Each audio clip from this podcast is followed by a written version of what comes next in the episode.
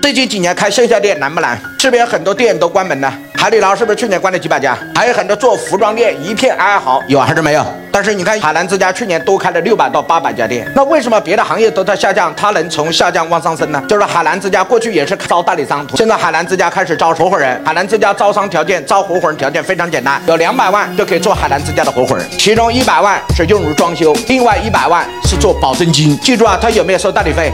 没有。听好了，两百万开一家海澜之家，其中一百万是干装修的钱，另外一百万是是保证金。你不做了，海澜之家就把这一百万保证金退给你，但海澜之家会跟你签一个协议，什么协议？五年之内保证你连本加回报不低于一百万，就是把五年之内把本金给你之外，再给你赚多少一百万，是不是这个生意稳赚不赔啊？所有赔钱归海澜之家，我保证你五年赚一百万，你给我签一个协议，你只要准备两百万，一百万这个店的装修，另外一百万是进货的保证金，我保证五年后至少让你能赚到一百万。但是今天社会来讲，是不是投资是有风险的？很多投资可能是血本无归。以海澜之家这样的社会知名度和品牌，保证五年最少赚一百万，还可以吧？然后每一天的收入怎么分？六十分，海澜之家拿百分之六十，然后店家拿百分之四十，然后店家只出社会资源，只出钱，其他的什么事都由海澜之家来运营。所以这是海澜之家在去年二零二一年线下这么困难的情况下，他还增开了六百到八百家。说白点，他是不是也在过去的招代理的基础上进行了创新？